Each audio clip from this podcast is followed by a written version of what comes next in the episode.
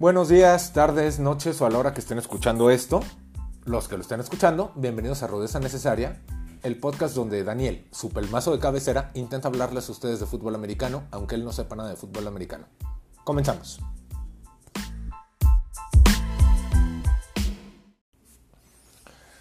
Bueno, en el podcast de la semana pasada, cuando estuve analizando el partido de San Francisco contra Arizona, mandé a chingar a su madre a Jimmy Garoppolo. Me parece que tres ocasiones. Me hubiera gustado mandarla a chingar a su madre más veces, pero bueno, Jimmy, sé que tú no escuchas esto, sé que ni siquiera hablas español, sé que eres demasiado guapo para prestarle atención a este pelmazo, pero Jimmy, nuevamente, con el corazón en la mano te pido una disculpa y te ofrezco esto. Jimmy, voy y chingo a mi madre. ¿Por qué? Porque me callaste la boca. Diste un muy buen partido, jugaste en una pierna, te viste muy bien, Jimmy. Me callaste. Chingo a mi madre. Perdóname, Jimmy. Perdóname, perdóname, perdóname. Pero bueno, San Francisco ganó 31-13 a los Jets. El partido fue el día de ayer. Eh, le pegamos una reverenda madriz a los Jets. Eh, la primera jugada de scrimmage, Raheem Mostert con un toss a la derecha, corre para 80 yardas y ya vamos ganando 7-0. Eh, tuvimos un muy buen partido, pero desgraciadamente no todo en la vida es perfecto. Y ayer fue un, pese al resultado, fue un pésimo partido. Pésimo, ¿por qué? Porque tuvimos cuatro lesiones importantes. Nick Bosa, parece, todo parece indicar que se rompió los ligamentos de la rodilla y va a estar fuera toda la temporada. Mismo caso con Solomon Thomas que parece que su lesión, si bien no es tan grave, también creemos que podría mm, perderse toda la temporada. Jimmy tuvo una lesión en el tobillo, en la parte alta del tobillo. Eh, vamos a ver qué dicen hoy las resonancias magnéticas. Y Raheem Mostert tuvo que abandonar también el partido al medio tiempo porque tuvo una, un esguince en el ligamento medio de la rodilla. Vamos a ver cuántos, cuántos días está fuera, cuántas semanas está fuera Raheem que ha jugado muy bien. Este, la historia de Raheem Mostert es impresionante. Un novato que no fue drafteado, que fue por 27.877 equipos antes de llegar al mejor equipo del mundo. Pero bueno, una gran historia la de Raheem que desgraciadamente se nos lesionó. Eh, así como la semana pasada mandé a chingar a su madre a Jimmy y hoy me mandé a chingar a mi madre a la mía, también quiero mandar a chingar a su madre al campo sintético del MetLife Stadium de los Jets y de los Giants. Campo sintético, vas y chingas a tu madre, aunque no tengas madre, cabrón. Pero bueno. Eh, partido agridulce, ganamos, nos vimos dominantes, ganamos bien, pero eh, esto no se puede disfrutar con tantas lesiones, con cuatro lesiones, dos de mucha gravedad, y es un tema que definitivamente nos va a pegar. Pero bueno, el partido fue dominante por... Eh, San Francisco dominó el partido. Eh, como les decía, primer jugada de scrimmage, anotamos 80 yardas con Raheem Mostert. Estamos deteniendo al rival. Eh, Jimmy se vio muy bien. Jimmy se vio muy preciso. Pases cortos, pero bien. Por ahí tuvo un pase largo a Kendrick Byrne que me gustó bastante. se atrevió más. Eh, tuvo una excelente conexión con Jordan Reed, que tuvo dos recepciones de touchdown. Jimmy tuvo dos pases para touchdown y los dos fueron atrapados por Jordan Reed. Otra historia muy, muy agradable a Jordan Reed, eh, después de haberse perdido toda la temporada pasada, después de haber batallado con las conmociones cerebrales y con muchas lesiones. Nos demuestra el día de ayer que está de regreso, que puede ser una gran adición al equipo. Esperemos que se mantenga sano, pero gran, gran, gran partido de Jimmy, gran partido de Jordan Reed. Y en general el equipo, pese a las lesiones, demostró mucho carácter y dio un muy buen partido. Ok, ok, ok, ok. Hay que tener claro que jugamos contra los Jets. Que realmente los Jets sí se vienen pegando un tiro contra los Cóndores o los Burros Blancos del Poli, los Osos del Cetis o cualquier equipo universitario de aquí de México porque pinches Jets no sirven para nada, no traen nada. Si a eso le sumamos que, que traían lesiones, eh, no era un partido perdible para San Francisco, ni con la lesión de Kittle, ni con la lesión de DeFord, que realmente ahorita somos un, un verdadero hospital, ¿no? Pero triunfo muy agridulce, eh, nos deja preocupados a todos y vamos a ver cómo se viene todo esto de cara al futuro. Eh, ¿Qué tal nos va con estas lesiones? Y ahorita regreso con el análisis un poquito más profundo del partido. Regresamos.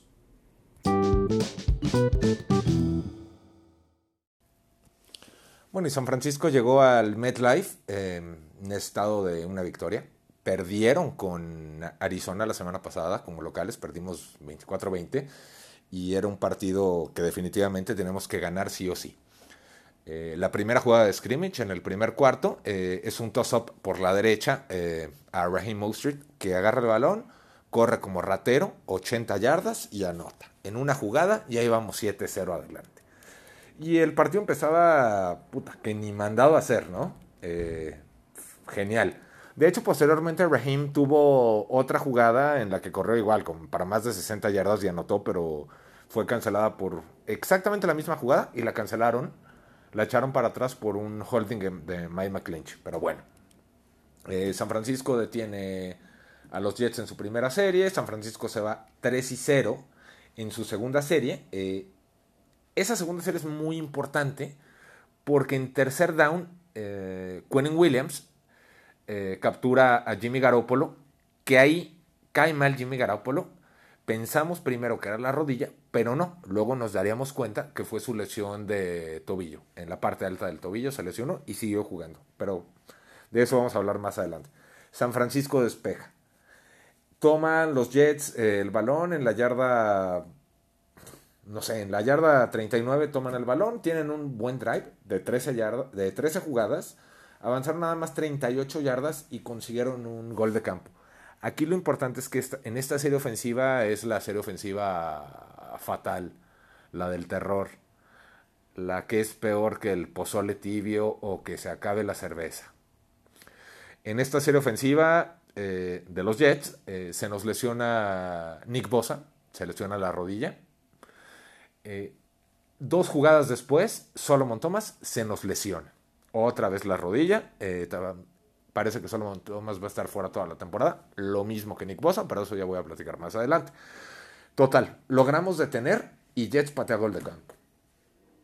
San Francisco toma el balón en la siguiente serie ofensiva. Eh, ya el equipo estaba, se notaba incómodo, se notaba preocupado por las dos lesiones de, de sus jugadores.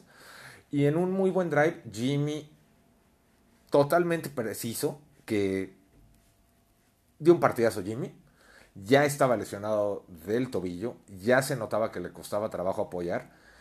Agarran el balón, 14 jugadas, 77 yardas y Jimmy concluye la serie con un pase de 18 yardas para Jordan Reed, el Tyrant que llegó de, Washington. Un gran Tyrant, pero que ha sufrido mucho con lesiones, sobre todo con conmociones cerebrales.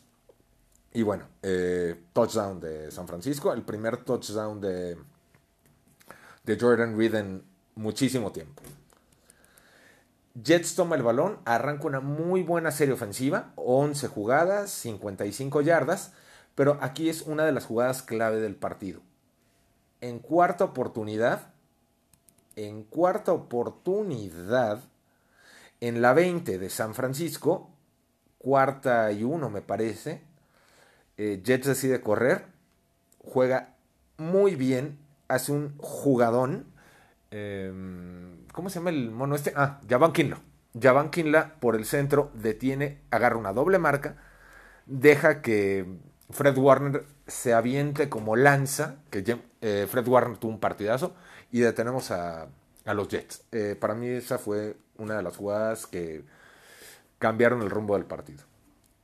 De esa detención en downs que logra San Francisco, una gran serie ofensiva, que como les decía, Jimmy, Jimmy me cayó la boca, Jimmy está bien cabrón. 13 jugadas, 65 yardas y otra vez, touchdown. Eh, pase 4 yardas de Jimmy a Jordan Reed, que George Kittle nos va a poner celoso porque Jimmy parece que tiene muy buena química con Jordan Reed y no queremos que mi pollo, o sea, George Kittle, em, se nos enoje. En fin, Jets agarra el balón, una jugada, se hincan y nos vamos al medio tiempo. Para el medio tiempo se nos fue unos minutos antes, se nos va al vestidor Jimmy con la lesión del tobillo, se nos va Raheem Mostert con una lesión en la rodilla y ya teníamos fuera a Nick Bosa y a Solomon Thomas. O sea, al medio tiempo ya vamos cuatro abajo, cuatro jugadores perdidos y estamos valiendo madre. Todo gracias al flamante, flamante campo sintético del MetLife Stadium, que por mí puede irse a chingar a su madre. Regreso con la segunda mitad.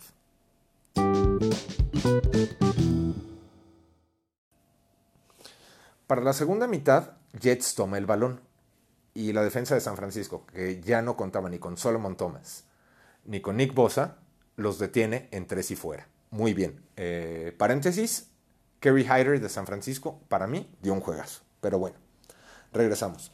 Jets despeja y San Francisco toma el balón en su yarda, déjenme acordarme. San Francisco toma el balón en su yarda 32.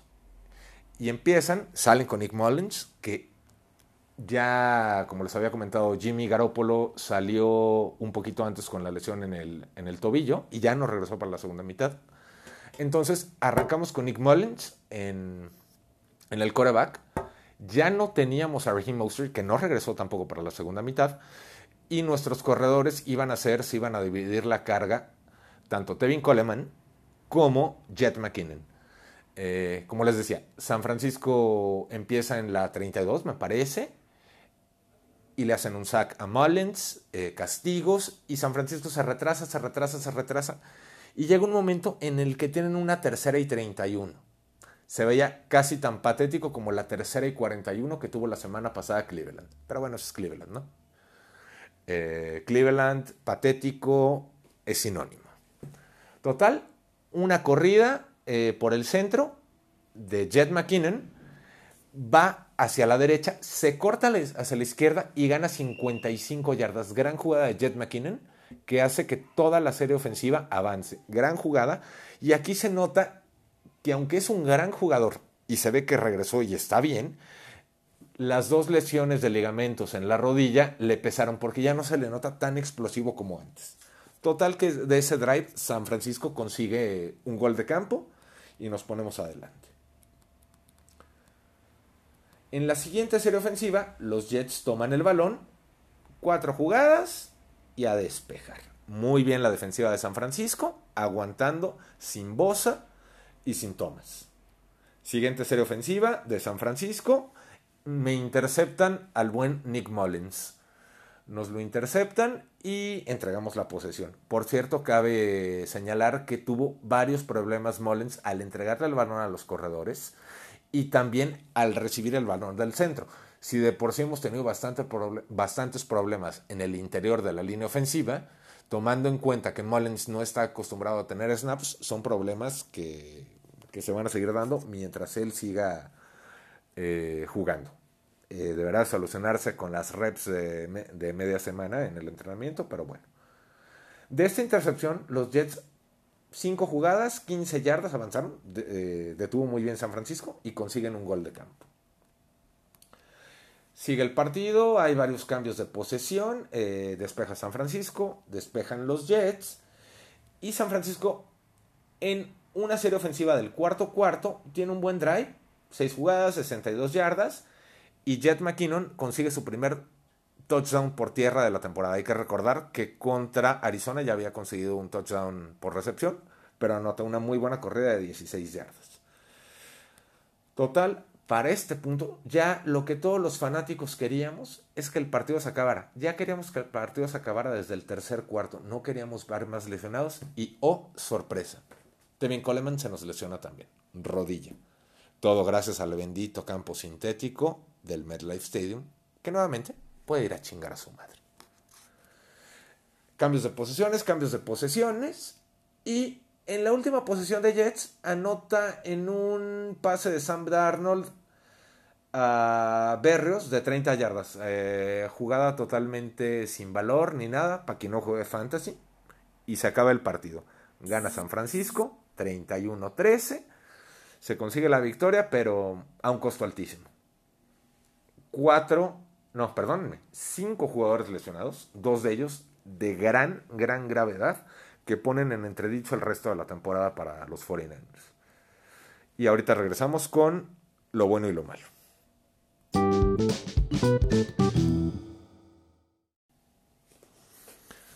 Bueno, vamos a hablar de lo bueno y lo malo y voy a empezar ahora sí con lo malo. Lo malo, las lesiones. Es impresionante, yo nunca había visto tantas lesiones, un partido tan desafortunado para un solo equipo. Es impresionante. Lesión de gravedad extrema, tanto por el tipo de lesión como por el jugador que tenemos, la de Nick Bosa. Se rompe el ligamento cruzado anterior de la rodilla y está fuera para toda la temporada. Es un gran golpe para San Francisco. Nuestro mejor pass rusher, eh, probablemente nuestro mejor jugador a la defensiva, novato defensivo del año la temporada pasada, Nick Bosa se pierde toda la temporada. La siguiente lesión que tenemos, me acaban ahorita de avisar que Solomon Thomas tuvo la misma lesión que Nick Bosa, que es se rompió el ligamento cruzado anterior de la rodilla y va a estar fuera toda la temporada. Eh, si bien Solomon Thomas no es un jugador tan fundamental en el esquema de Robert Saleh, es un jugador que puede dar, que podía dar mucha versatilidad. Lo estaban poniendo en ocasiones de, en defensivo, jugaba mejor como tackle defensivo y podía dar rotación a toda la, línea defensiva, pero otra gran lesión en términos del impacto. Tercera lesión, Jimmy Garoppolo, un, una lesión en el tobillo, en la parte alta del tobillo, eh, se da en la primera serie ofensiva de San Francisco, siguió jugando, pero bueno, eh, el reporte con Jimmy es que está day to day, es decir, podría jugar la próxima semana contra los Giants.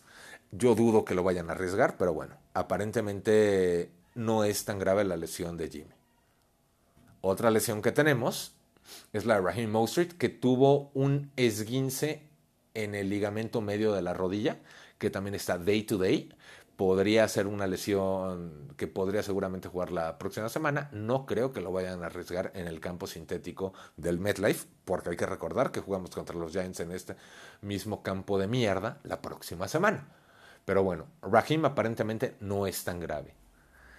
Y para echarle más sal a la herida, eh, Tevin Coleman, que no tuvo un buen partido. De hecho, me parece que tuvo 12 acarros para 14 yardas o viceversa, 14 acarros para 12 yardas. Eh, Tevin Coleman también se lesiona la rodilla y eh, él va a estar fuera, se habla de múltiples semanas. Definitivamente lo peor que nos pudo haber pasado y lo peor del, del partido fueron estas lesiones.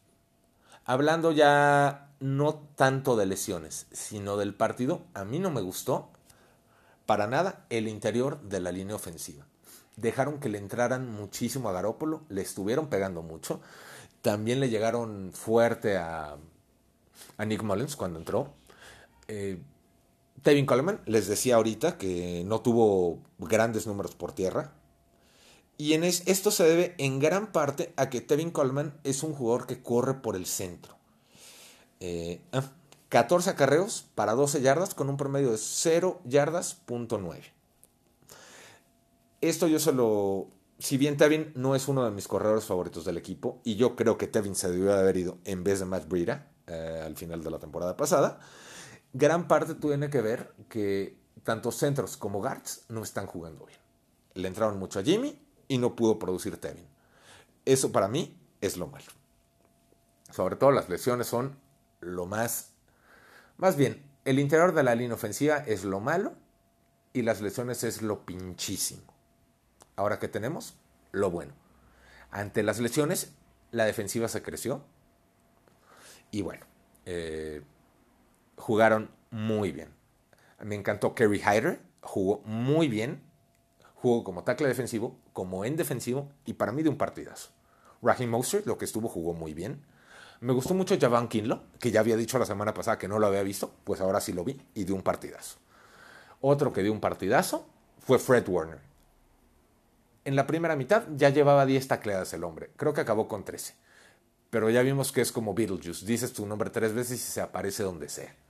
Jugadorazo, defiende bien el pase, apoya en el juego contra la carrera y es un líder. Eh, Fred Warner, de lo mejor. Y pues, como dije al principio, yo creo que para mí lo mejor fue Jimmy Garoppolo. Preciso, certero, con liderazgo, jugó muy bien. Le estuvieron poniendo una reverenda putiza a todo el partido que me hizo recordar a las madrizas que le ponían a Steve Young. Ojo, no estoy comparando a Jimmy con Steve Young. Le faltan años luz a Jimmy para llegar al nivel de mi pollo Steve Young. Pero los estoy comparando en la clase de reverenda santa madriza que les pegaron. Pero bueno, Jimmy dio un partidazo. Jordan Reed, otro jugador que me da mucho gusto por él después de tantas lesiones, fue uno de los líderes a la ofensiva, tuvo dos recepciones de touchdown. Aplausos a Jordan Reed. Lo bueno también, Jet McKinnon corrió muy bien. Tuvo esa, ese acarreo de 55 yardas, anotó en una corrida de 16 yardas y me da mucho gusto por un jugador que se perdió las dos últimas temporadas por una lesión precisamente en la rodilla. Entonces, vamos a resumirlo. Lo bueno a la ofensiva, Raheem Mostert, Jimmy Garoppolo, Jordan Reed y Jarek McKinnon. Y a la defensiva, Fred Warner, un maldito semidios. También me encantó Javon Kinlaw, Kerry Hyder y se me había olvidado decirles. Nada más tuvimos un sack en todo el partido. Fue de Eric Armstead, que jugó muy bien. Tiene una jugada, me parece que es en tercer down, que finta como que va a atacar al coreback, se detiene, brinca, batea un balón que casi recupera para anotar, para interceptar, no para anotar. Pero Armstead jugando muy bien y la verdad es que creo que hoy, como se han dado las lesiones, nadie queríamos que DeForest Buckner se fuera, pero Ari Armstead te puede jugar por el interior y te puede jugar como en defensivo. Creo que es más versátil que DeForest Buckner y en el momento en el que estamos ahorita con un puto hospital, lo necesitamos.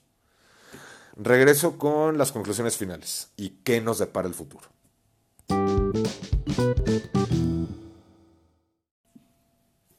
Bueno, entonces ya para cerrar vamos a platicar de lo que se viene. Nick Bosa, reventado. Fuera toda la temporada. Perdemos a nuestro mejor jugador defensivo. Solomon Thomas, un jugador de rotación en la línea defensiva, lo perdemos. Un equipo que ha invertido, que todos sus picks desde tiempos ancestrales, todos sus primeros picks han sido en jugadores de línea defensiva, ahora que tenemos dos lesiones fundamentales en línea defensiva, sumadas a lo que hoy se reveló que D. Ford había tenido espasmos en el cuello y se le convirtió en una lesión de espalda, no sabemos cuánto tiempo va a estar fuera. Estamos hablando que tenemos fuera a dos titulares, los dos ends defensivos titulares están fuera, uno por toda la temporada, otro indefinidamente, y a Solomon Thomas que podía jugar en, por fuera o podía ser un buen recambio para el interior de la línea defensiva. Un equipo que invierte tanto en su línea defensiva y que esté, y que esté reventada sin tres jugadores su línea defensiva, dos por el resto del año y uno que no, se, no sabemos para cuándo, está cabrón. Pero bueno, está complicada la situación. Eh, yo tengo un chat con mis amigos. Saludos al chat de los Niners. Se les quiere, cabrones. Pero bueno, yo tengo un chat con mis amigos. Mis amigos están diciendo que la temporada ya valió madre. Tampoco hay que ser tan exagerados. Creo que vamos a sufrir. Pero el equipo tiene que aprender a ganar de distintas maneras.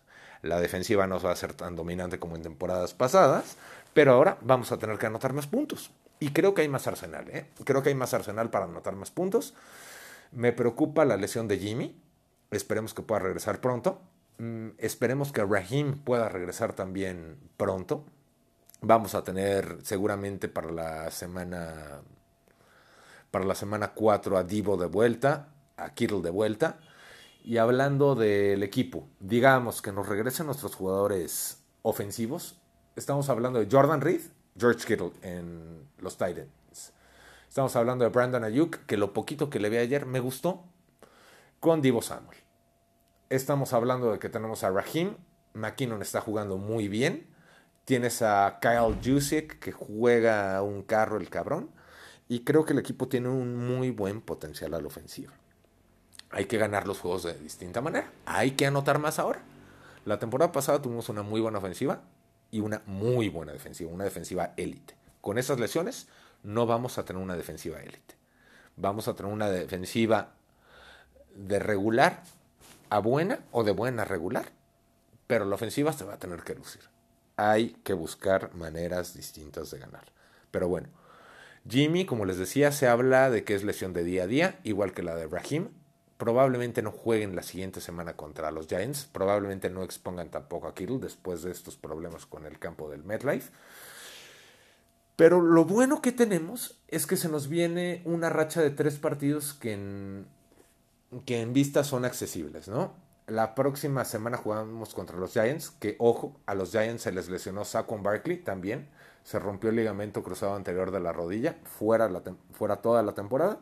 Y los Giants, sin Saquon Barkley, son como los Pumas, o sea que... No sirve para nada. Así es. Ya oyeron al gordito de YouTube. No sirven para nada. Ese partido se puede ganar. Seguiríamos, recibiríamos a Filadelfia, que Filadelfia ha mostrado nada y continuaríamos contra Miami, que neta juegue Fitzpatrick o juegue Tua o juegue Dios Padre, no tienen con qué ganarlos. Necesitaríamos tener el equipo totalmente recuperado. Espero que ganemos esos tres partidos y ya se nos viene la racha cabrona, que empiezan los partidos divisionales. Rams, eh, New England, Seahawks, New Orleans, Green Bay, ya no me acuerdo cuántos, pero ahí sí viene una racha muy complicada de partidos. O sea, ¿qué tenemos que hacer? Tenemos que ganar los tres siguientes y recuperar a los, más jugadores que podamos. Se habla de que Richard Sherman podría regresar para la semana 5. Se habla de que Jason Verrett regresa para el próximo partido, lo cual sería muy bueno. Se habla que eh, Ronnie Blair eh, en defensivo podría regresar para la semana 7. Se habla de que Weston Richburg, nuestro centro titular, podría regresar para la semana 7. Y vamos a ver. Creo que hay que aguantar esta racha de tres partidos. Hay que tratar de ganar los tres partidos. En papel eran partidos totalmente ganables, pero ahora con este hospital que tenemos, está cabrón. Pero señores, no nos tiremos al drama. La temporada no está perdida. Hay con qué competir hay con qué seguir jugando. Y como dicen, any given Sunday, todo puede pasar. Tenemos que enfocarnos en llegar a playoffs y de ahí vamos para adelante. La próxima semana vamos contra los Giants. Se les puede ganar con Jimmy o sin Jimmy. Nick Mullins ha dado buenas cosas eh, cuando ha jugado como titular. Esperemos que mejore la actuación que tuvo este domingo pasado. Y el equipo tiene con qué. No pierdan la fe. Buenas noches. Gracias.